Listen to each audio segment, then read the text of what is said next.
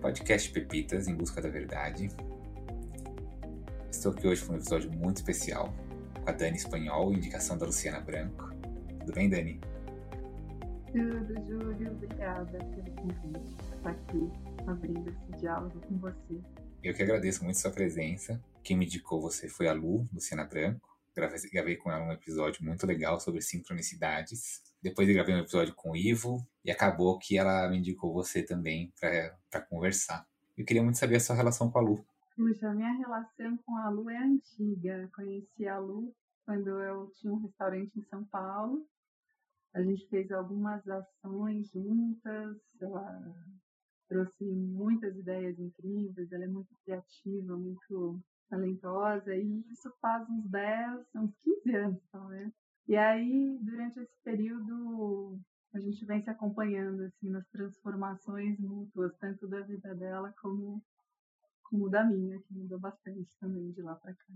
Eu sei que você está passando por transformações muito profundas. Quero falar sobre elas muito em breve, mas eu queria que você contasse um pouco a sua história de vida. Bom, hoje em dia eu moro na, na Serra da Bocaina, moro numa, numa floresta. Já há cinco anos estou por aqui, reflorestando, plantando parte dos meus alimentos. Então, a minha história de vida, na verdade, ela está muito ligada com, com a gastronomia. E meu pai tinha teve é, bem de sítio, depois foi para a cidade, mas assim sempre me pegou pela mão, me levou para a cachoeira para colher milho, para observar as árvores. A minha mãe sempre teve uma relação forte com a cozinha, então acho que eu herdei um pouco dessa conexão com a terra e com o alimento pela pela história que eu tenho com os meus pais. Ainda que a gente tenha crescido, que eu tenha crescido na cidade, sempre aos finais de semana a gente continuava indo para o sítio e quando adolescente eu tive uma vontade de sair pelo mundo, experimentar outras coisas. Morei na Califórnia, fiz escola de gastronomia por lá. Quando voltei para o Brasil, trabalhei para uma associação de hotéis, viajei bastante mundo, tive um restaurante em São Paulo. Sempre o alimento foi a minha fonte de inspiração para criação, para investigação, para busca, para conhecimento. Então, nesse período, fiz algumas viagens para conhecer produções de vinhos, de queijo, fui me interessando cada vez mais por esse universo. Fui entendendo que tu, em 2006, 7, 8, por aí, ainda era muito pouco falado. A gastronomia era muito ligada só no prazer, né? No sabor, no sentar à mesa, era muito pouco explorada nesse sentido de investigação de, de produção de alimentos. Né? Eu, eu me encantei por isso, acabei abrindo uma, uma agência de viagem de experimentação gastronômica, ou seja, levava, juntava chefes, comensais e produtores para entender de onde vinha o café especial, o chocolate especial, as trufas e tudo mais. E nesse processo entendi as diversas formas de plantio, como era diferente, né, a permacultura, da agricultura natural, do biodinâmico, é, das monoculturas e quais os impactos que isso gerava, né, tanto na, no, na, no ingrediente em si, como é, no meio ambiente. Fiz algumas viagens de montanha também nesse período que me colocaram assim no meio do nada, que me fizeram perceber como eu era tão pequenininha, mas como a minha pegada podia ficar ali para sempre. Durante todo esse processo de reconexão, né, com os alimentos e com a terra, eu acho que eu pude também entrar num processo de reconexão comigo mesmo, de investigação com as minhas camadas mais profundas, né? com as minhas construções, né? com as minhas origens, de uma forma mais sutil. Acho que nos últimos 10 anos eu fiz essa, essa trajetória né, de desconstruir um pouco uma vida que estava muito formatada com esses com os padrões que a gente está acostumado a considerar corretos. Assim. Hoje eu considero, depois de 10, 12 anos, que eu percebi que eu queria encontrar a minha a minha singularidade, a minha essência, eu acho que hoje eu posso dizer que eu tô próximo ao algo que, que seja a satisfação, a felicidade, assim, com a minha existência. É a vida que eu acho que eu levo hoje faz sentido para mim. E acho que entendi também que é a vida que eu levo hoje faz sentido para mim, não é um padrão de vida que eu acho que faça sentido para todos, não. mas ele faz sentido para mim. Nossa, muito legal, muito bonito essa reconstrução e ressignificação. Sabe que tem aquele ditado antigo, né? Você é o que você come. E eu passei por uma reeducação alimentar muito forte. Inclusive, tive um episódio muito legal sobre alimentação aqui. Contei um pouco dessa história. Em suma, eu hoje não como nada de processado, como muita coisa crua, sabe? Muita, quase tudo orgânico, sabe? Então eu passei por uma, por uma transição. E quando eu falo uma transição, mas assim, as mudanças elas são imediatas. Quando você muda a sua alimentação, a sua vida muda, é, as pessoas que você atrai mudam, tudo muda. Queria que você comentasse um pouco sobre, sobre esse ditado tão antigo e, e de uma certa maneira tão banal, assim, sabe? Sim, sabe que é muito interessante. Eu tenho uma história também de muito estudo, prática e partilha dentro do Ayurveda e do Yoga.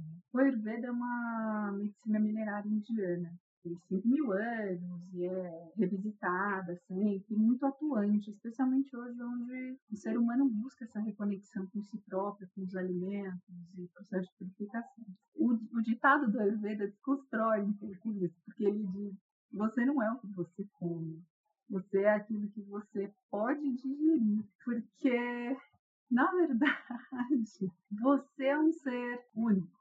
Todos nós somos seres únicos. Então, cada um tem uma potencialidade de digestão completamente diferente do outro. E isso vai depender da sua genética, do ambiente que você foi criado, de tudo que você se alimentou até hoje, da forma como você nasceu, se foi parto normal, se não foi, como você foi amamentado, todos os tipos de antibiótico que você tomou, enfim, tudo isso vai construir, na verdade, o que no Ayurveda se chama de Agni, seria o seu fogo digestivo, né, a sua capacidade de digestão, assim como a sua microbiota. Né? Hoje em dia, a gente, a ciência contemporânea, a medicina contemporânea já fala muito nisso. Microbiota, que são os seus conjuntos de bactérias que você tem no seu intestino, que vão se comunicar diretamente com a liberação de hormônios, com seus processos neurológicos e tudo mais.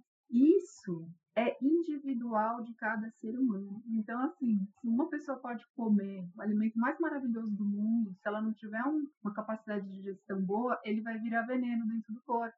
E outra pessoa que tem uma capacidade digestiva muito boa pode comer um alimento que não é tão bom assim, tão maravilhoso, e assim mesmo ainda conseguir digerir de forma que não, que não vire veneno ou toxina dentro do corpo. Então, isso é muito particular de cada um. Mas, assim, de uma maneira geral, é claro que um alimento que foi plantado dentro de uma diversidade, né, dentro de uma biodiversidade, ou seja, tem todos os bichinhos, tem a terra é viva, né, a terra foi adubada com adubo verde, orgânico. Esse alimento vai ser um alimento muito mais nutritivo do que um alimento que você vai comprar de uma monocultura. É um alimento sem veneno, um alimento onde as pessoas que trabalharam naquela terra são de fato tratadas bem. Isso é muito importante, porque não adianta também comprar um alimento orgânico, maravilhoso, lindo, sendo que esse alimento é produzido por uma mão de obra escrava, praticamente. A gente tem que estar um pouco atento a isso. Tudo isso impacta na nossa saúde pessoal, impacta na saúde social e ambiental. E eu acredito que a gente não há separação, né, entre todas essas saúdes, digamos assim, né? A gente só vai realmente se beneficiar por completo, claro que em níveis diferentes, nível físico, energético, emocional, se a gente estiver atento a tudo isso. A gente só vai se beneficiar se a gente estiver, na verdade, no nível mais profundo, beneficiando o próximo, preocupado com o todo. A gente enxerga pouco isso. Normalmente a gente acha que se a gente comer um alimento que é incrível, mas que a gente não sabe da onde está vindo, como ele foi produzido, qual a mão, como que esse trabalhador está sendo tratado, como que isso está impactando no meio ambiente, a gente acha que por ele ser orgânico já está bom. Mas percebe como é muito mais amplo? Né, de uma forma muito mais sutil. E tem uma coisa também no Ayurveda que é bonitinha, que, que fala de sattva, rajas e tamas, que são nomes estranhos, mas de alguma forma os alimentos carregam isso. Os alimentos, as pessoas, as correlações. Então, Quando você fala que as suas relações pessoais mudaram porque a sua forma de alimentação mudou, provavelmente mudaram também em diversos níveis. Primeiro, porque você tem um pouco mais de afinidade para conversar sobre os assuntos, né, sobre os alimentos, sobre as escolhas que fazem sentido para você. Mas também, provavelmente, num nível mais sutil, isso aconteceu. Você passou a comer alimentos mais sáticos, que são alimentos mais puros, e assim você acaba se conectando com pensamentos mais puros e com pessoas que estão procurando também esse processo de purificação. E o oposto é a mesma coisa. Quando você come mais alimentos rajásicos, que seria o segundo nível de alimentos um pouco menos purinhos, você acaba também tendo pensamentos que são um pouco mais de fogo, digamos assim, um pouco mais de ação, e acaba se conectando com pessoas também que têm mais ou menos esse fluxo energético. E os alimentos tamásicos, que seriam aqueles alimentos que putrificam, que são aqueles alimentos que deixam pesado, mais depressivo, acabam também nos levando a ter esse tipo de pensamento e acaba que a gente se conecta com ações e com pessoas que estão mais ou menos nessa vibração.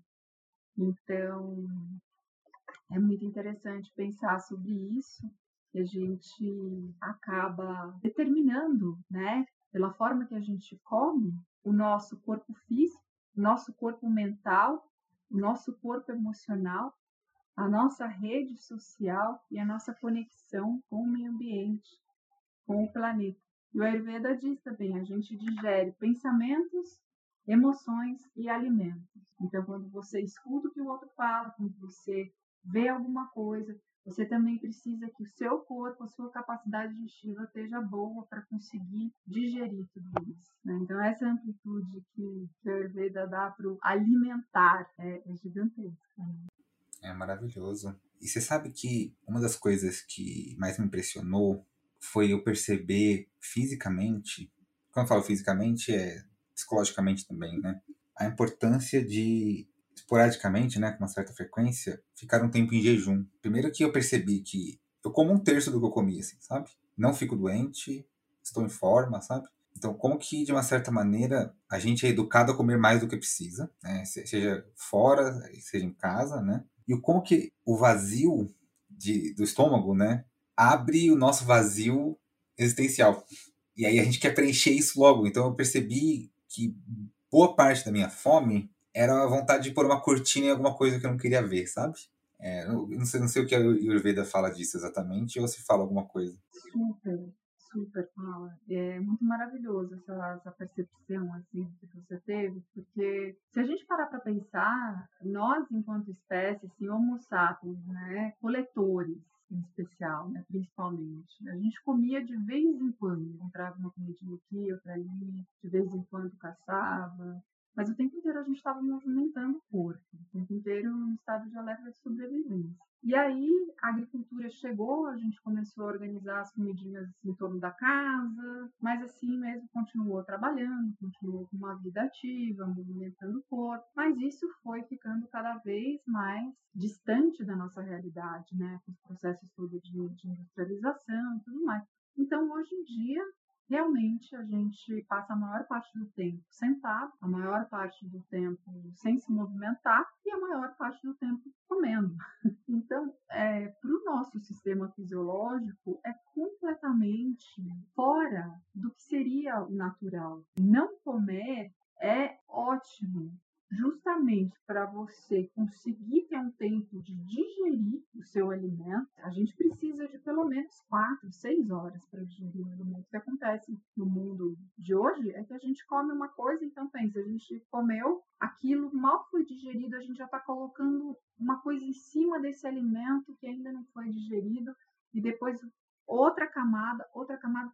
Então, isso cria um acúmulo de toxina dentro do nosso corpo. No Ayurveda, por exemplo, se chama ama, né? tem um nome para isso, que é alimento mal digerido, que é, na verdade, a causa de grande parte das doenças. Então, quando a gente vai fazer um tratamento ayurvédico, a primeira coisa que a gente tem que perceber na pessoa é se existe alimento mal digerido ou não, né? E aí tratar isso e depois fazer todos os outros processos. O jejum a gente já fazia no Ayurveda, os caras já faziam, a gente não. Eles lá 5 mil anos atrás já tinha esse protocolo de fazer jejum. Comer mais ou menos duas vezes por dia e comer só quando tem fome. A gente acha que tem que tomar café da manhã, almoçar, jantar, tomar o lanchinho, mas isso são imposições que a sociedade colocou, que o mercado colocou, foi a forma como a gente se organizou enquanto sociedade. Olhando para para saúde, a gente deveria comer só quando a gente tem fome. Você pode passar um dia sem comer nada, né, tomando determin, um determinado tanto de líquidos. Você não precisa comer se você não tiver com fome. É muito difícil romper com essa, com essa realidade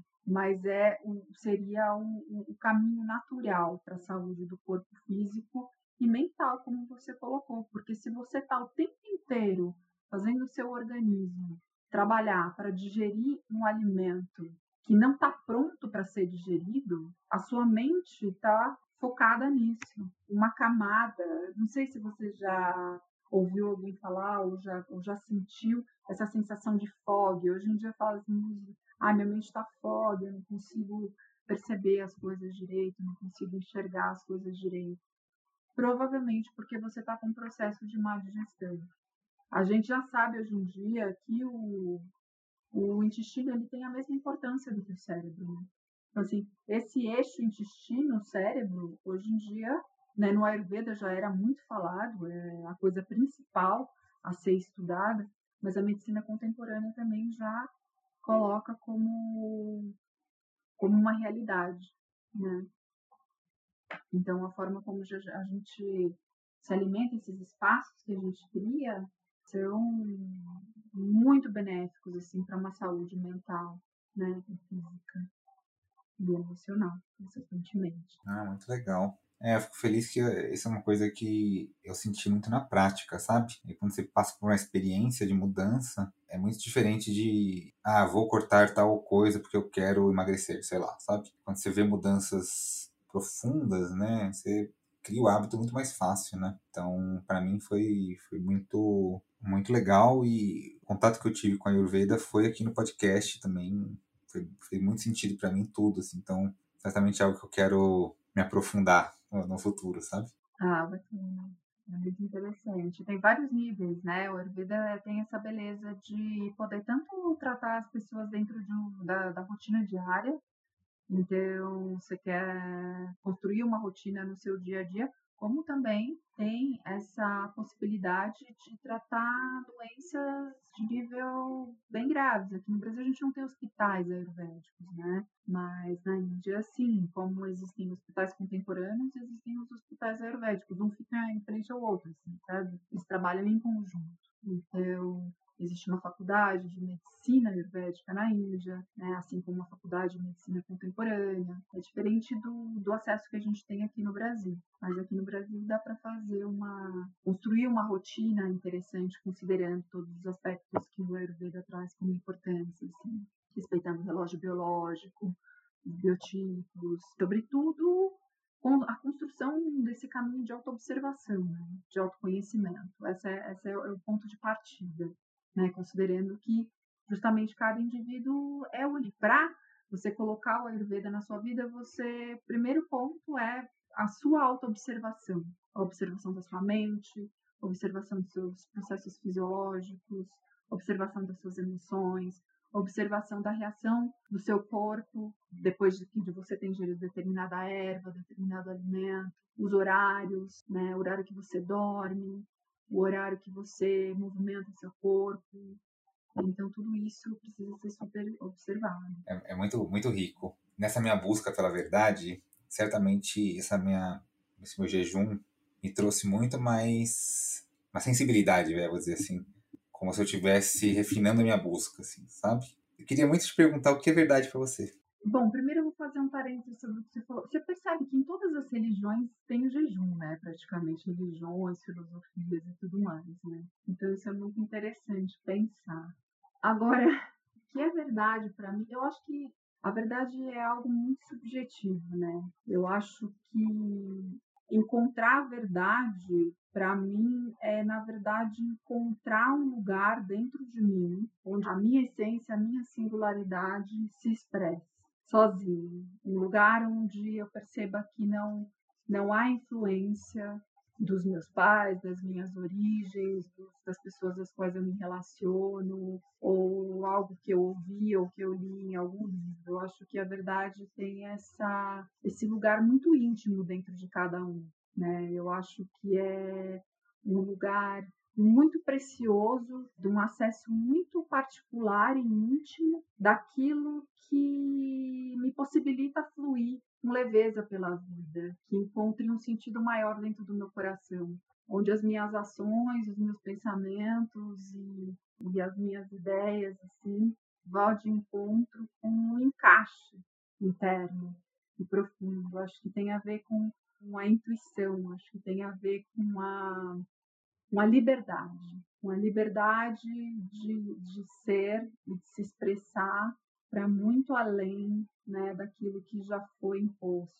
Nossa, adorei. Essa coisa de expressar a própria singularidade me lembra muito o conceito de individuação do Jung. E é uma das coisas mais bonitas no, no livro de, de, memórias dele é a primeira frase do livro, né? Que ele fala assim: a minha vida é um inconsciente que se realizou. E é tão profundo, né? Porque é, ele chegou no final da vida com uma consciência da, da própria singularidade, sabe? E eu gostaria muito de, no final da minha vida, estar tá com essa singularidade expressa também, sabe? Acho que sim, acho que esse é o desejo maior, né, de todos que estão buscando aí essa, essa verdade, né? Esse pulsar genuíno, assim, verdadeiro, né? E seguindo um pouco a tradição aqui do, das nossas conversas, é, eu queria que você indicasse um livro para mim. Ou uma série, ou um filme. Ah, eu acho que eu vou te indicar o As Três Ecologias de Deleuze e Guattari, porque hum, acho que justamente ele fala sobre a singularidade, ele fala sobre a ecologia pessoal, né? Nós em contato com a nossa mente, com o nosso corpo interno, fala da ecologia social, né? Ele fala dessa dessa necessidade da gente construir um mundo onde exista essa subjetividade, onde a gente consiga sair dessa formatação cristalizada, né? Para a gente justamente expressar a nossa criatividade maior, para a gente poder é, encontrar grupos mais diversos e plurais, onde a gente realmente tem a arte e a natureza enquanto fontes de inspiração e não o capital. Eu acho muito lindo esse livro. E ele fala sobre a nossa conexão com o meio ambiente. É um livro que foi escrito né, lá na década de 80, mas ele é muito atual. Eu acho que ele era realmente um visionário, um psicanalista, um filósofo militante. Então, acho que esse livro que eu... Ele é pequenininho, mas é um livro que você lê várias vezes e vai encontrando várias possibilidades de reflexão. Exatamente. Adorei. Já vou colocar no meu carrinho aqui. Queria muito agradecer essa presença aqui. Também, seguindo a nossa tradição, queria abrir espaço para você convidar a próxima pessoa com quem eu vou conversar. Convidar a próxima pessoa. Eu acho que eu vou te indicar um dos meus professores de yoga, que eu, eu tenho, já tive vários, mas eu acho que esse professor foi o que realmente trouxe para mim uma possibilidade de perceber o yoga para além um pouco também dessa desse lugar estereotipado muito voltado à imagem. É um professor de yoga tantra, um super estudioso de todos os textos originais e possíveis do yoga, do taoísmo, da, do Qigong, da medicina chinesa. Acho ele muito inteligente e, e, ele desconstrói um pouco assim essa essa ideia do yoga que a gente tem hoje, porque ele traz muitos aspectos ancestrais do yoga, da alquimia, do xamanismo, de todas essas medicinas em conjunto. Então, o nome dele é Cláudio Fernandes. Acho que ele pode contribuir para ajudar, nos ajudar a encontrar também essas ferramentas, né, que trabalham o corpo físico, o corpo mental e o corpo sutil né, por meio dos, dos mudras, por meio dos, dos pranayamas, por meio de exercícios do yoga e práticas do yoga que não são práticas devocionais e nem assim de como a gente só vê os asanas acontecendo hoje em dia, mas ele traz muitas ferramentas que estão ficando esquecidas, assim, que as pessoas pouco estudam, pouco acessam. É um trabalho muito sério, então acho que vale a pena bater um papo. Perfeito. E qual é a primeira pergunta que eu faço para ele? Como sair da ilusão? Acho que ele vai gostar de responder. Ah, Dani, queria muito agradecer de novo sua presença. Você, você saiba que aqui é um, um lugar de portas abertas, então sempre que você quiser voltar, a gente marca um novo episódio e eu vou ler os três ecologias e acho que também pode ser um, uma boa desculpa para a gente voltar a conversar, mas você pode voltar quando você quiser, é só me chamar e a gente grava novamente. Obrigada, adorar. Obrigada pelo convite, pelo diálogo e estamos juntos nessa caminhada.